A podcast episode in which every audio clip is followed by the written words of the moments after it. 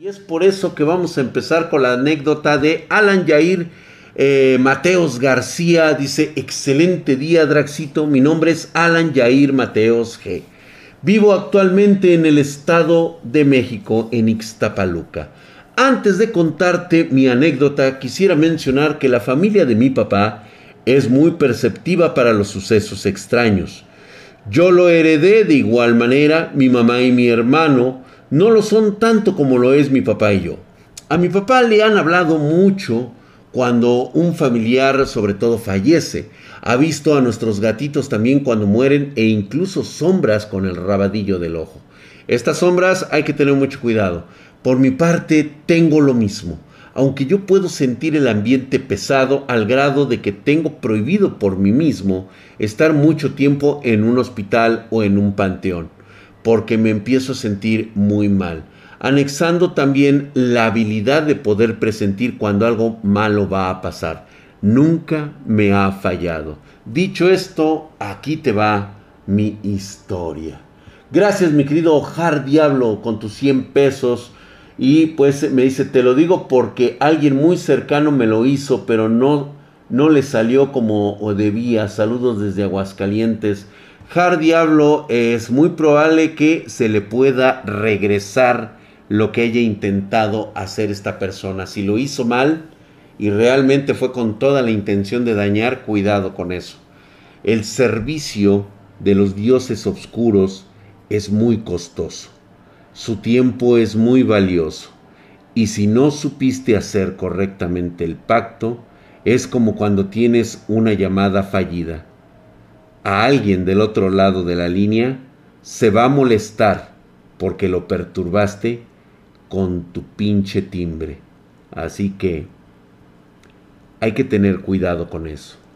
Bueno, continúo con la historia de este amigo y me dice, fue hace siete años, estaba cursando la universidad, inicios del segundo cuatrimestre, y esta universidad se le ocurrió realizar un evento donde muchos locales fueron a presentar la venta de sus productos como apoyo al partido político del cual pertenecía la universidad.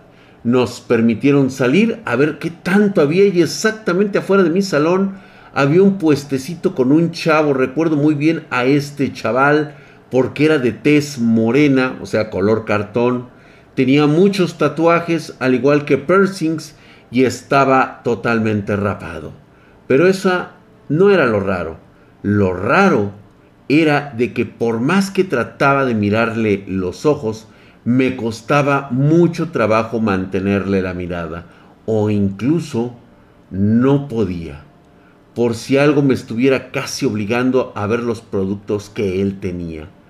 Como yo soy fanático de la cultura prehispánica, me llamó mucho la atención un collar con cinco cráneos pequeños, que estaban tallados y no dudé en comprarlos. Ya cuando me iba de reojo vi un cenicero con eh, también muchas calaveritas talladas a los lados y en medio una calavera de estilo indio piel roja. También lo terminé comprando. Los cuidaba como si fuera un tesoro y el collar únicamente me lo quitaba cuando me metía a bañar. Pasaron los días y yo me iba sintiendo más y más cansado, pensando obviamente que era la fatiga de la universidad, hasta que empecé a sentir el ambiente muy pesado. Y cada que daban las nueve de la noche, sentía que en el marco de la puerta de mi habitación Alguien me estaba viendo como por un lapso de 15 minutos. Desde ese momento, mis gatitas no querían estar conmigo en mi cuarto. No importaba si las cargaba y las llevaba, inmediatamente se iban. Yo podía sentir claramente que había alguien allí viéndome fijamente. Ignoraba esos sucesos el primer mes, pensando que me estaba yo sugestionando hasta que en el segundo mes sentía que esa sensación era aún más pesada y se desaparecía después de un lapso de 40 minutos. Mientras más pasaba el tiempo, más sentía esa presencia y más me sentía cansado. Después de dos meses, con eso, yo comenzaba a tener unos cambios de humor muy, pero muy drásticos. Me enojaba por todo, contestaba por todo, podía incluso llorar sin ningún motivo.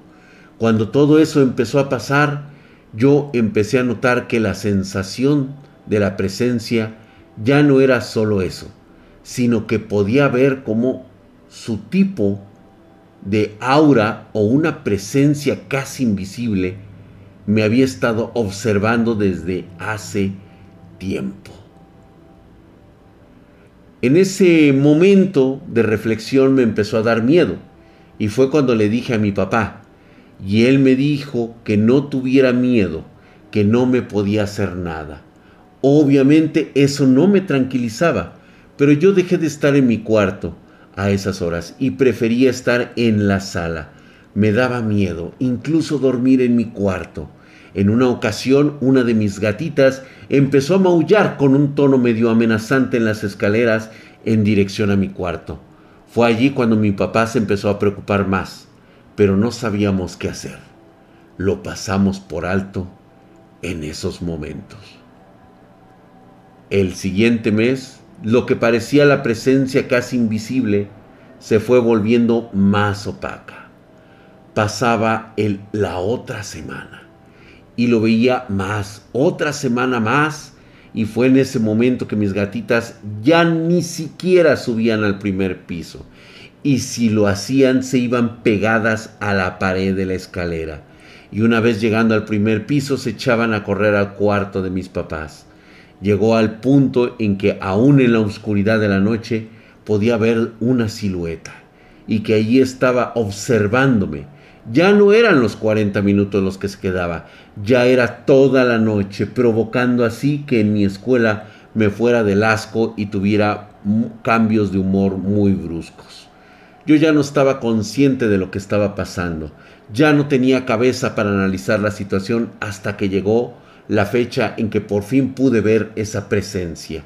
Lo primero que vi fue un vestido blanco muy sucio, como el que usaban las mujeres como pijama en épocas pasadas. Después vi sus brazos y su piel, un tono muy, muy pálido. Después le siguió su cabeza y no tenía ojos. Simplemente tenía esa oscuridad penetrante que te hacía saber que te estaban viendo. Tenía un cabello largo que le llegaba a la cintura de color negro. Estaba totalmente asqueroso, porque se le veía grasoso. Era una mujer como de unos 30, 35 años aproximadamente y medía unos 70 de altura. Pero lo último que vi fue lo que más me provocó tanto pánico, que aún a la fecha tengo miedo de recordarlo y fue su sonrisa. Esa sonrisa que le llegaba de extremo a extremo. No dejaba de sonreír en ningún momento y mientras lo hacía, inclinaba su cabeza una y otra vez, de un lado a otro, como esperando a que hiciera algo.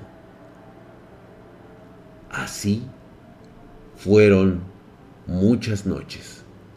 Estuve un mes viéndola completamente y llegué a un punto donde el único lugar donde me sentía seguro era fuera de mi casa. La desesperación, el miedo, la inseguridad fue tanta que empecé a llorar. Le gritaba groserías, le decía que se alejara de mi casa y lo único que provocaba era que esa cosa hiciera como si se estuviera riendo. Le gustaba cómo caía en la desesperación mi papá nunca escuchó los gritos que yo le hacía, nunca se dio cuenta que yo lloraba. Por mucho tiempo caí en la depresión de ese tipo de depresión que me hacía pensar que el suicidio era una excelente escapatoria. Después de mucho tiempo pude tener un momento de paz en mi cabeza y aproveché la oportunidad para analizar la situación. Pensé desde cuándo había empezado y por qué pudo haber empezado llegué a la conclusión de que fue el collar y el cenicero. Al instante me quité el collar y saqué el cenicero de mi habitación para probar si pudiera hacer eso. Esa noche, esa entidad no apareció. pude dormir tranquilamente. Esa noche, después de tanto tiempo, a la mañana siguiente, guardé esos objetos y nunca más volvió a aparecer esa cosa. Aún conservo esos objetos por la sencilla razón de que si los dejo en algún lugar puede alguien pasar por lo mismo que yo. Y eso es lo que trato de evitar. Por mi parte ha sido todo y si quieres las fotos de los objetos, te los puedo mandar sin ningún problema, al igual que si quieres contar este relato en tus videos de Walpurgis, no tengo ningún problema. Muchísimas gracias. Que pudieras darme un consejo, qué puedo hacer con estos objetos. Lo más que puedes hacer con un objeto de estas características es enterrarlo. Tienes que sellarlo, sobre todo en un manto negro la oscuridad absorbe todo tipo de, esencia, de energía, y pues es muy común encontrar objetos malditos. Les recuerdo que vamos, ni siquiera pudiera ser el collar, ni siquiera pudiera ser el cenicero. Algo de lo que están hechos pudo haber pertenecido a, una, a un objeto que realmente depositó todo el odio, la furia de una persona que descargó toda su ira en ese en lo que haya sido. Deberías traer a una bruja, Marvin, no tienes idea de lo que estás diciendo, eso sería una estupidez, una tontería. Ya se los he explicado. Las brujas que ustedes ven en televisión en sus pinches videos piteros y pedorros, ¿sí? ni siquiera tienen idea de lo que es una verdadera bruja.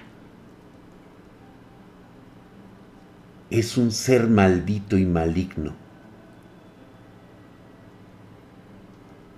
criado y diseñado para hacer de su voluntad lo que ella quiera. A veces la gente no suele creer estas cosas. Y está bien, se vale. La ignorancia es un bien muy atesorado. Desconocer las cosas simplemente porque no las has visto no significa que no existan. Qué terrible sería para algunas personas conocer a una esencia tan maligna como estas cosas. ¿Te has puesto a pensar que son ellas mismas las que han satirizado durante siglos su propia imagen? Había una frase Y hay todavía esa frase. Que bien puede ser aplicada a todo lo desconocido de este mundo. Y voy a hablar de una forma tan familiar que la van a reconocer. Pero lo que yo diga no significa que no sea cierto. Más bien lo que envuelve esa palabra. Citaba esta frase un sacerdote y decía, la mayor victoria del demonio es haberle hecho creer a la humanidad que no existía.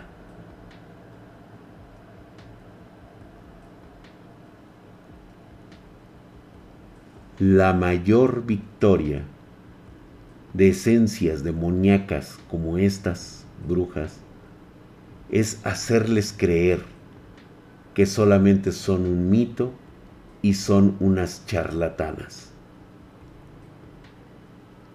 Así es como navegan en el mundo. Absorben poder, viven durante siglos y lo único que desean es controlar su propia realidad.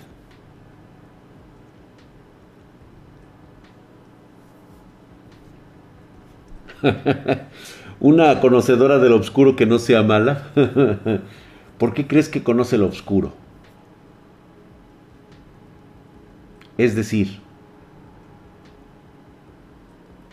se le llama una conversión obscura. Tantas veces miras el abismo que el abismo te devuelve la mirada. No, no existe tal cosa.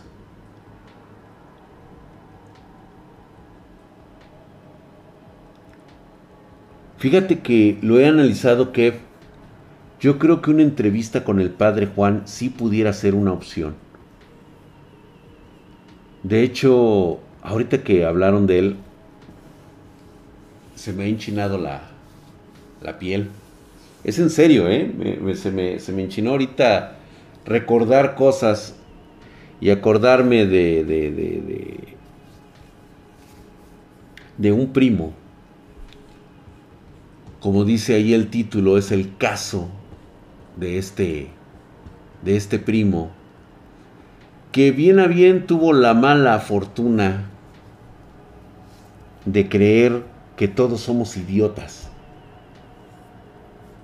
Es el clásico primo Vicente que porque cree que nació en Estados Unidos, en Pensilvania, ¿ya se acordaron de quién estoy hablando?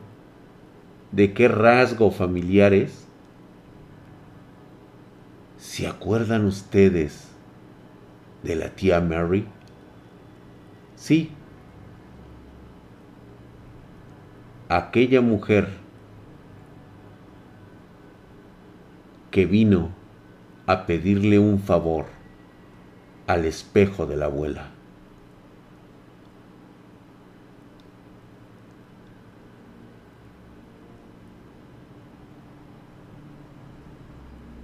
Les había contado de este misterioso objeto que estuvo muchos, pues muchas décadas, si no es que hasta siglos, en la sala de la, de la, de la casa familiar.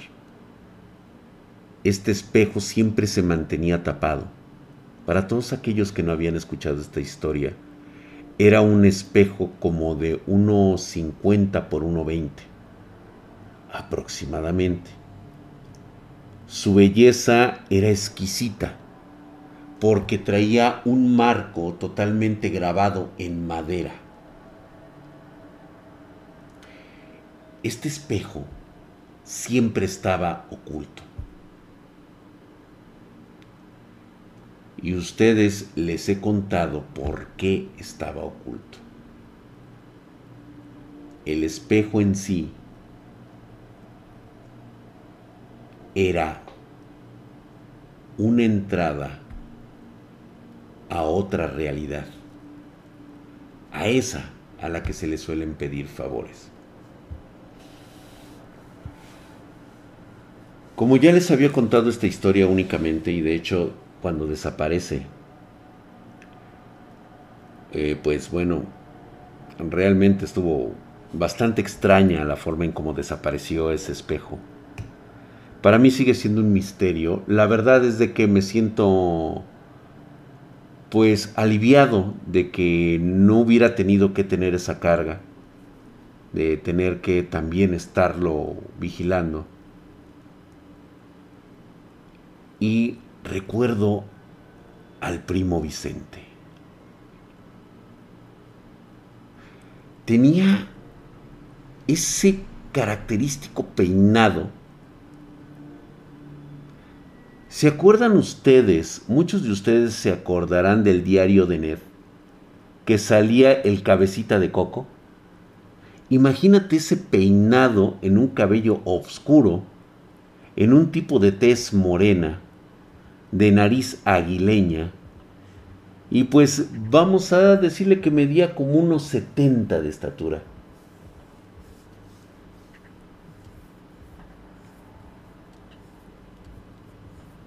sí, exactamente, ese mero. Ahora imagínatelo ya mayor, flaco. Ese era el primo Vicente. El primo Vicente venía desde los Estados Unidos. Fueron pocas veces las que lo que, bueno, yo pude recordar que lo veía, porque yo tenía entre 7 y 8 años cuando lo conocí, o sea, cuando realmente pude platicar algunas pendejadas con él. Tenía su nariz aguileña de esas chingonas, de esas mamalonas. Ok, dice, tu cara sin casco, perfecto.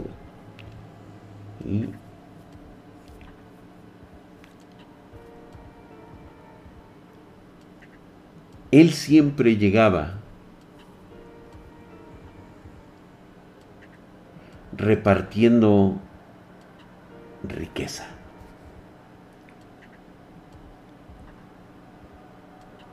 Me acuerdo muy bien que siempre decía lo que tenía que pagar por su avión privado.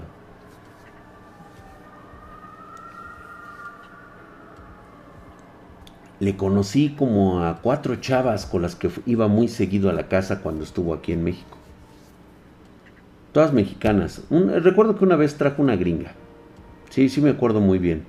Estaba yo muy, muy chico, la verdad me quedé impresionado. Y siempre mi madre me decía que no prestara atención ni tampoco hiciera caso de las historias que contara el, el primo Vicente.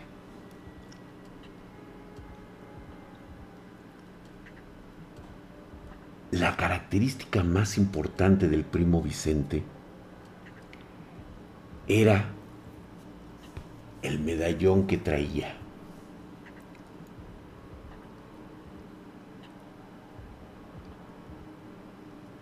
Ese medallón era como de este tamaño, así. Lo traía colgado aquí. Parecía la figura de un, vamos a llamarlo así, una figura como olmeca. O sea, sabía que era una figura humanoide Ojalá se los pudiera describir o lo pudiera dibujar, pero creo que cometería una pendejada si intentara hacerlo. Digamos que estaba en un círculo, parado así, con los brazos así. Lo que parecía la cabeza era simplemente algo en forma de pinzas, de tenazas, de un este, de un, vamos a de un crustáceo, de un crustáceo, el que ustedes quieran.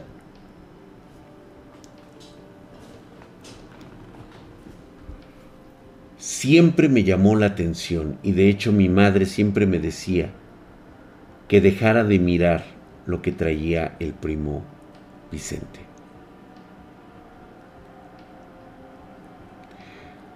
Recuerdo aquella ocasión que fuimos a una reunión de la familia en los bosques.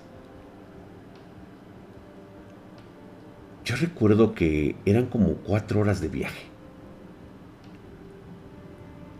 Entrábamos por una vereda y llegábamos a una estancia que decían que era terreno familiar. Ya lo conocen ustedes porque he contado historias de este lugar. Y normalmente en este lugar era donde se aceptaban a los miembros externos de la familia.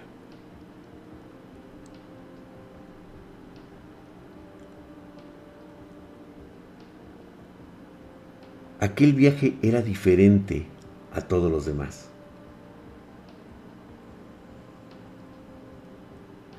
Recuerdo que el primo Vicente se adelantaba algunos pasos rumbo al camino.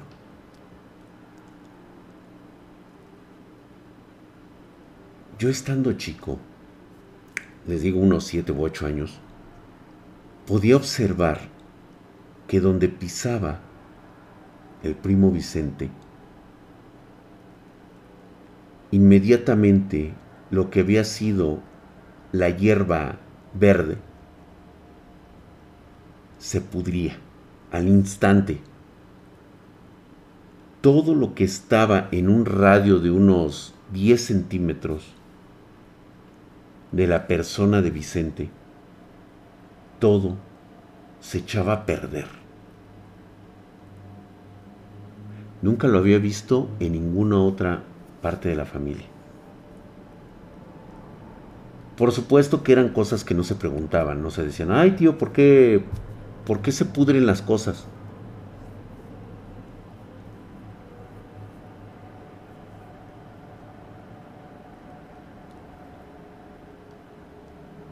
Cuando llegábamos a ese lugar,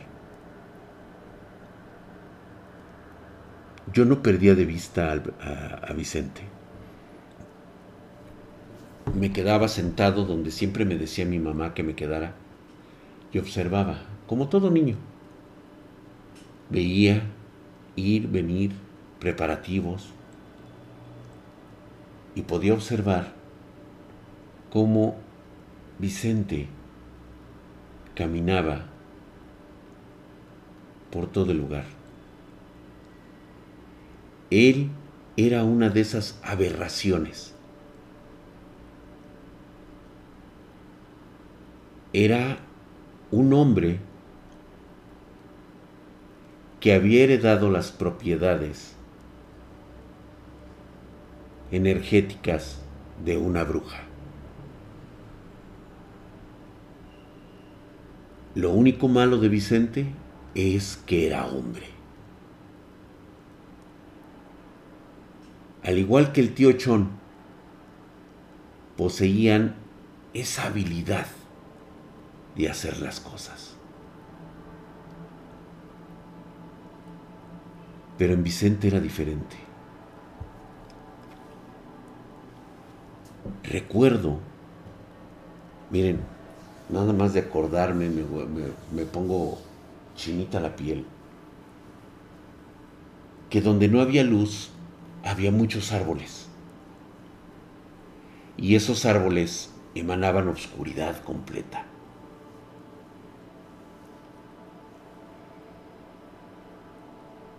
Cada que pasaba Vicente, se podía ver que de entre la oscuridad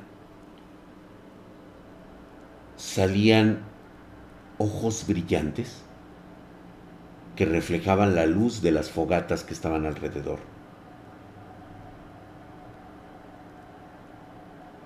Yo dentro de mi círculo, si prestaba atención, podía ver como pequeñas siluetas que enmarcaban esos ojos brillantes. Eran una especie como de duendes. ¿Acaso eran chaneques?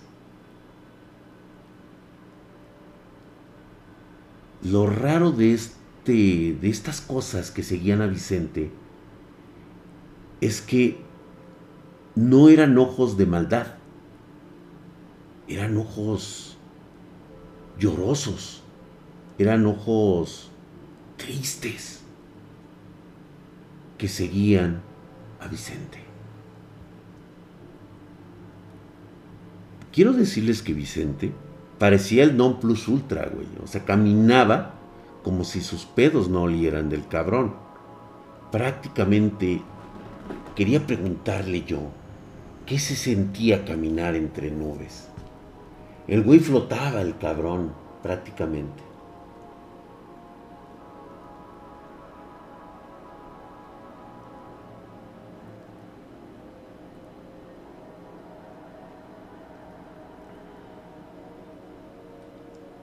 En aquellas reuniones no les voy a dar detalles de los rituales pero mientras él era como bautizado por todas las tías, esas cosas como chaneques empezaban a acercar a la hoguera principal. Se podían escuchar murmullos y lamentos.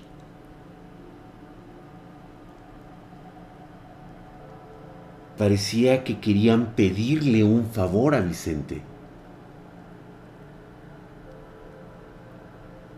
Mi mamá siempre estaba al pendiente de nosotros. No podíamos escapar de esto. teníamos que participar forzosamente. Mi madre todavía no tenía el poder suficiente para decir hasta aquí. No era el momento. Y siempre vigilaba que los tres hermanos no abandonáramos el círculo sellado.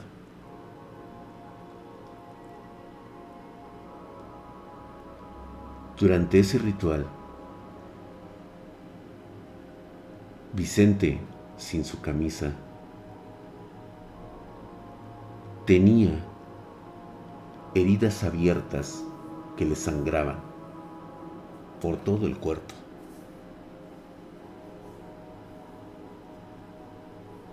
Yo recuerdo que esas heridas formaban símbolos. No me pregunten qué símbolos. Los vimos aquí. Eran símbolos de retención.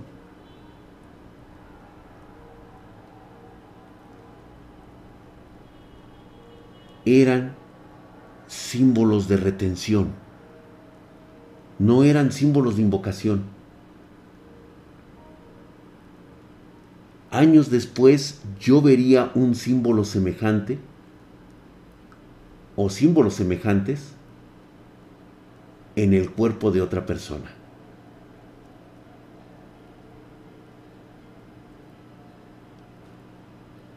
En el cuerpo de mi padre.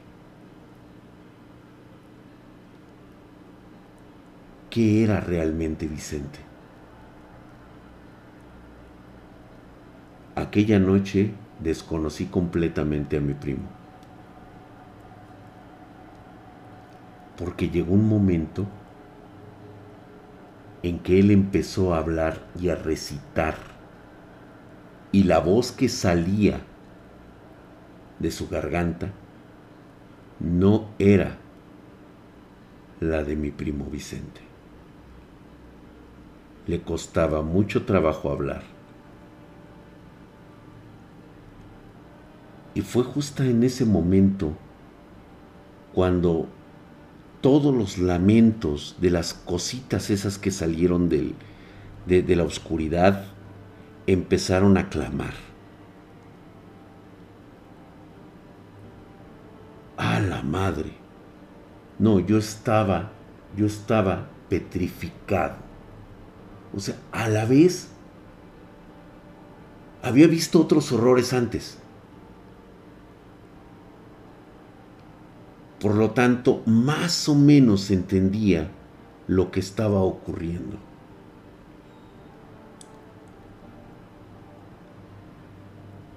Cuando terminó todo aquello, fue así de repente. Hagan de cuenta que la fogata se apagó. Quedamos en completa oscuridad. Y nada más. Aún resuena en mí aquella risa que salía del bosque. Tal vez se burlen de mí, tal vez no. Pero me gustaría decirles que aquella risa era muy probablemente la voz que salía de Vicente. Era algo burlón, algo obsceno, algo como si hubieran contado un chiste. Y aquello fue tan espontáneo como Imagínate eso retumbando por todos lados. No venía de un solo lugar en particular. Venía de todos lados. Honestamente, con temor a parecer yo un cobarde, me desmayé. Como siempre ocurría, me desmayé. Cuando volví en mí, mi mamá ya me había cargado, ya estaba yo arriba del carro. Ya veníamos rumbo acá y eran como las seis y media de la mañana.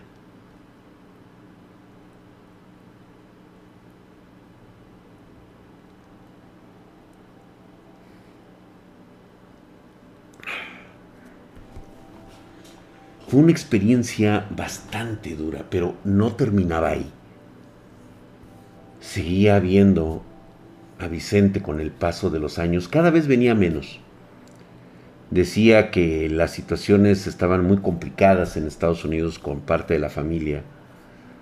Una de mis primas, de allá, de, prima lejana, ya como de tercero o cuarto grado, pues había sido enfermera. Y este. Y tuvo la mala fortuna de, pues, vamos a llamarlo así, se metió, tuvo al parecer una hija con, con un negro. Y pues creo que esto no le gustó para nada a la tía Mary. Y me cuentan que la niña desapareció. Y mi prima pues simplemente parece ser que lo que vio con lo que hicieron con el papá de la niña la volvió loca. Nunca me enteré propiamente qué habían hecho con el muchacho negro que se metió con la prima. Simplemente me dijeron que lo que había ocurrido había enloquecido a la prima. Seguramente, seguramente fue, fue algo racista. Y pues esta niña desapareció por completo. Y entiendo las razones por las cuales se llevarían a alguien de estas características.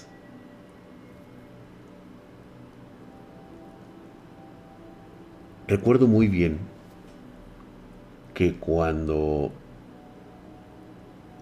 se empezó la limpieza de toda esta rebelión familiar.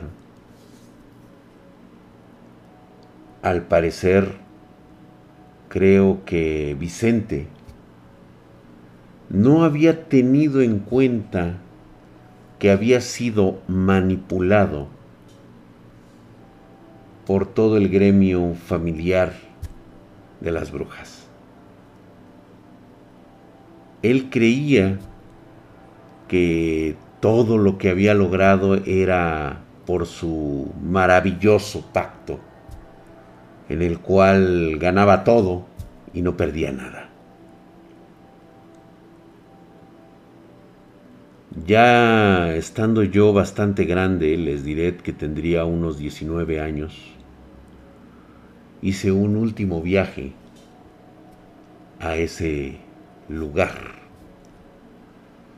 que alguna vez consideré que era parte de la familia.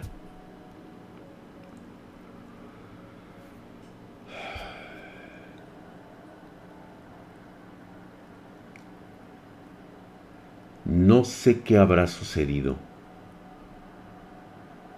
qué términos ocurrieron en el pacto de Vicente.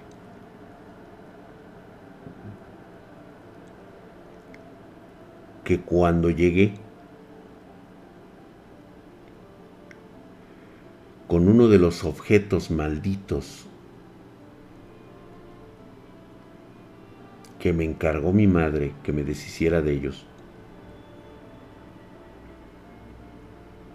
de una forma que después les explico llevaba yo. Hoy van a conocer la daga, esta daga de los rituales. No es una daga de asesinato, no se abría a la gente, no para nada. Esto es más oscuro, más perturbador. Esto es... ¿Cómo lo diré? Estaba hecha de un material que supuestamente provenía del Bajo Egipto. Se utilizaba para hacer los cortes rituales. Como por ejemplo en la piel de Vicente.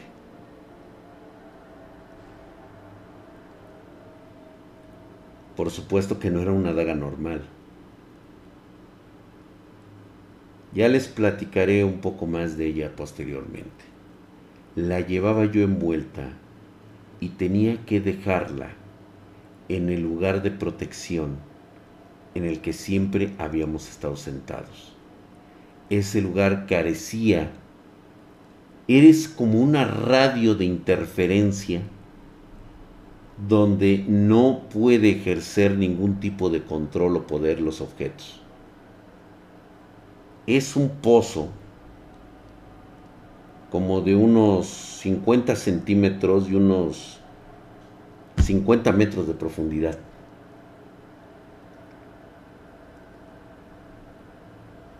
Recuerdo haber llegado una mañana, porque yo dije esto en la tarde, no lo hago ni a mentadas de madre. Recuerdo que llegué. Les voy a dar una explicación de esto.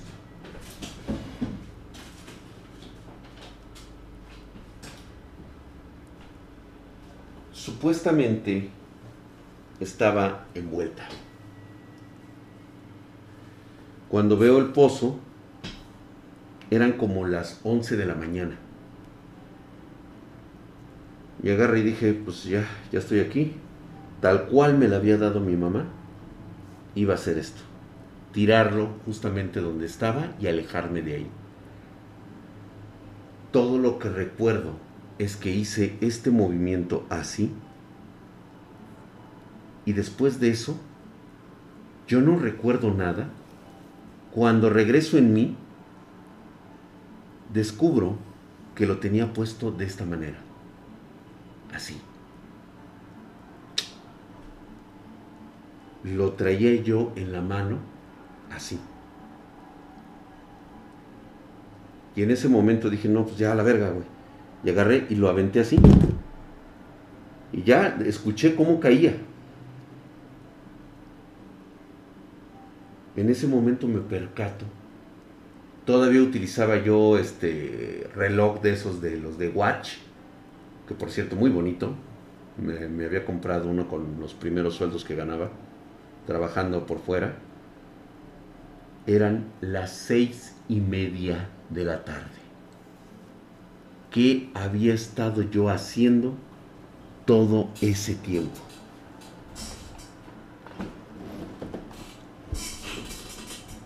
Pues ya espantado, un poquito sacado de onda porque no supe qué había hecho todo ese tiempo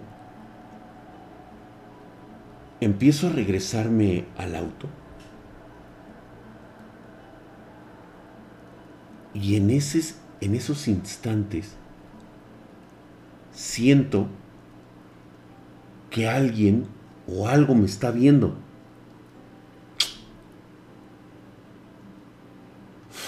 Pues ya bien pinche sugestionado, ¿no? Volteo y pues veo todos los árboles que están así en lo pelón. Y ya siendo tan tarde, yo dije, yo ya no me quedo aquí, ya la vamos a la chingada. Me subo al auto, prendo las luces,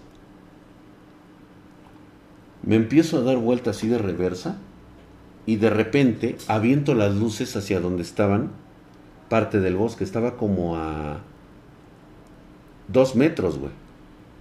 Justo para darme la vuelta. Me doy la vuelta y de repente alumbro hacia donde están los árboles. ¿Se acuerdan que les conté de que algo había entre los árboles? algo que te, cosas que te miraban con los ojos tristes durante el ritual de Vicente? Pues justamente ahí me di el susto de la vida. Enfrente de mí estaba un rostro que salía del bosque con los ojos grandes, caídos, tenía todo esto negro, así como si estuviera llorando negro, le escurría por la cara, estaba en color amarillo, la piel era amarilla, tenía una nariz así como chiquita. Y la boca pequeñita, pequeñita y así toda caída, toda babosa. A su madre, cabrón.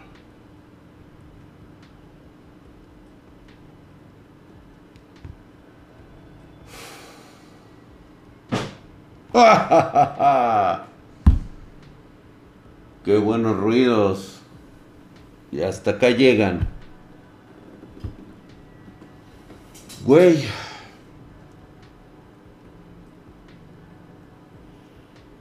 Lo que estaba viendo no lo podía creer. ¿Se acuerdan del peinado de cabeza de coco? Esta cosa que me estaba viendo lo tenía. Se empezó a arrastrar fuera de los árboles.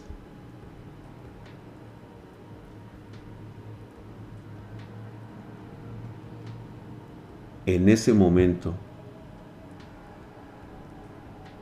alcanzo a ver que la cosa esa amorfa que estaba saliendo del bosque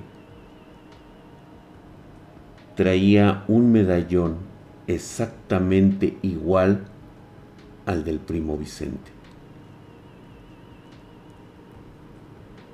Me quedé paralizado por unos segundos y no sé a qué demonios o a qué ángeles les estuve rezando por creer que lo que estaba viendo era una alucinación. Entré en pánico, inmediatamente puse la reversa, arranqué y lo único que hice fue ver por el retrovisor, viendo que la cosa esa salía del bosque, de alguna forma arrastrándose con lo que parecían ser dos extremidades.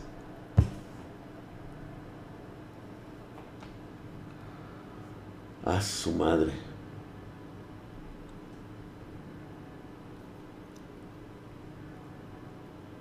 Yo no sé si todo lo que hizo Vicente haya valido la pena para haber terminado de esa forma.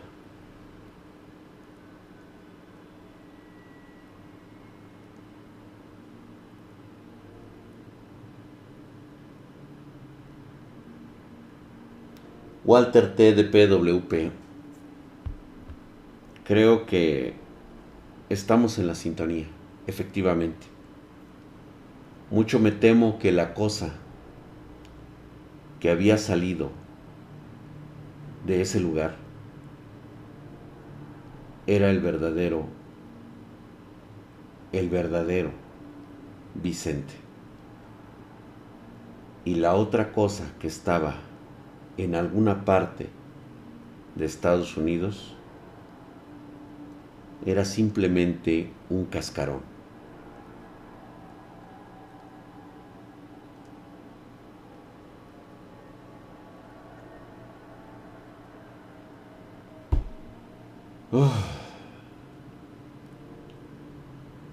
A veces contar estas cosas, recordarlas, es como volverlas a vivir. Es un es un clima denso, es un clima pesado.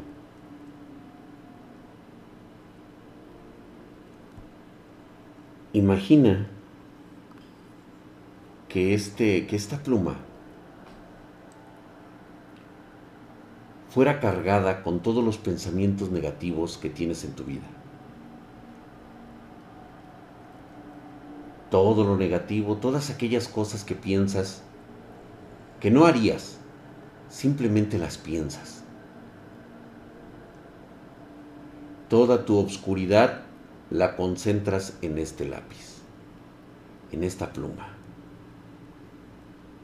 Te pasan sucesos totalmente fuera de tu control, como ver morir a una persona de forma violenta, recibir un fuerte impacto de un accidente, de algún X, varias cosas pueden pasar.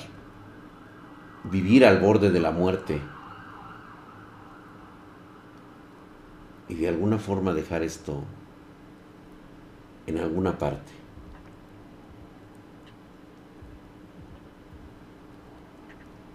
Alguien algún día llega y lo toma y le empiezan a suceder cosas desagradables.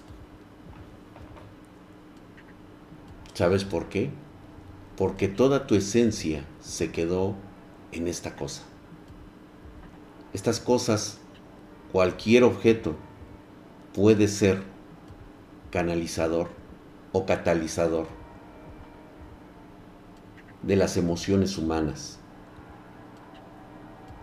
Esto es real. Muchos le llaman carga de fotones. Imagínate lo que pudiera pasar.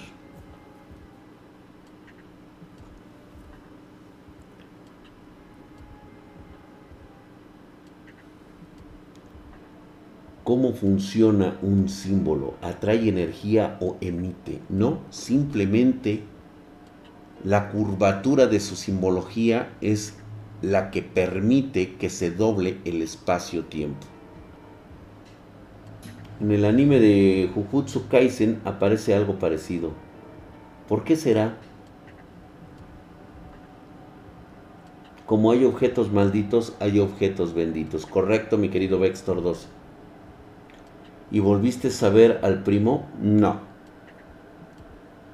Nunca más volví a saber de ellos supe de las de los accidentes y de las muertes horribles que tuvieron la extensa mayoría de ellos.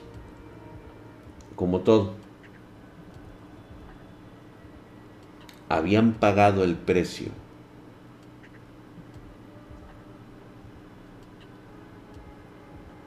¿Sabes cómo te dabas cuenta?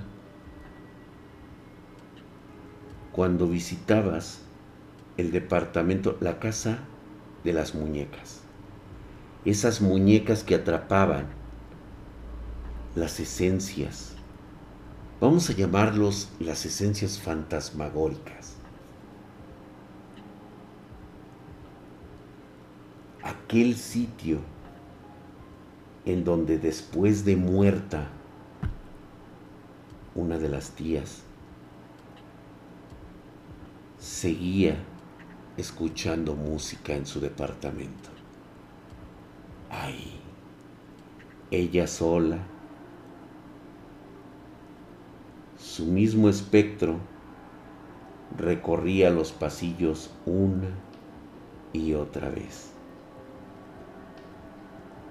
En esa casa, asomándose por las ventanas, mirando a alguien que fuera a visitarla. ¿Se acuerdan de ella?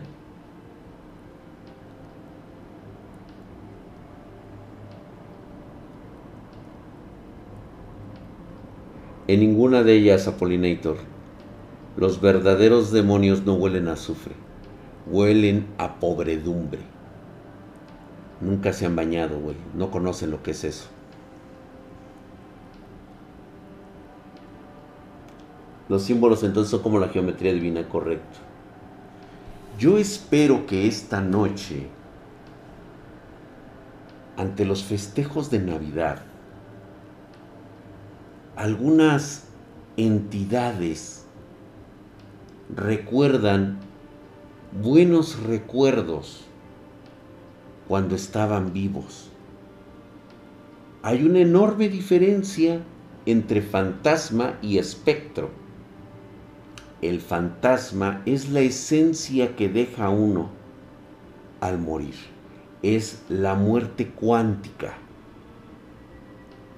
que se desprende de nosotros cuando nos convertimos en energía, después de haber ocupado este cuerpo durante muchos años. La otra parte son los espectros. Son aquellas entidades que suplantaron la energía negativa de las personas que murieron. A estos espectros también pueden tener recuerdos de los que estaban vivos. Y es por eso que hay entidades, hay esencias que se miran como si estuvieran reviviendo esas alegrías, pero de una forma bastante grotesca. Y ya he visto algunos ejemplos y sí, hay cosas que ya se mueven entre nosotros. Una característica totalmente cierta son los hombres estos llamados los la gente sombra.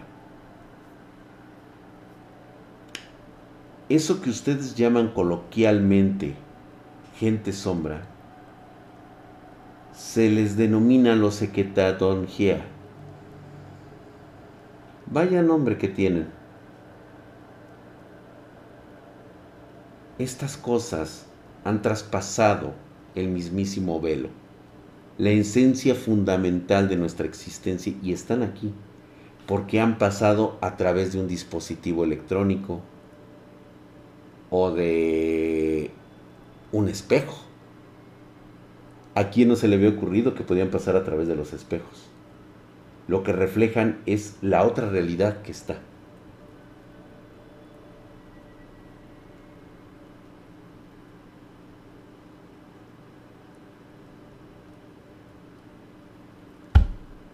Hay muchas cosas, hay muchas cosas que preferimos ignorar.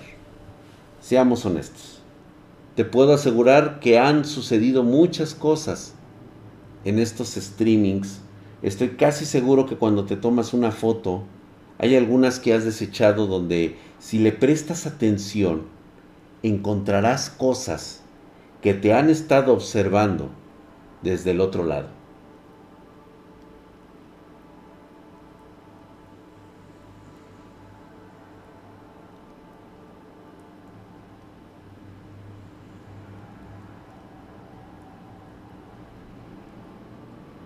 Chequenlos. Algunos son reales y otros son meramente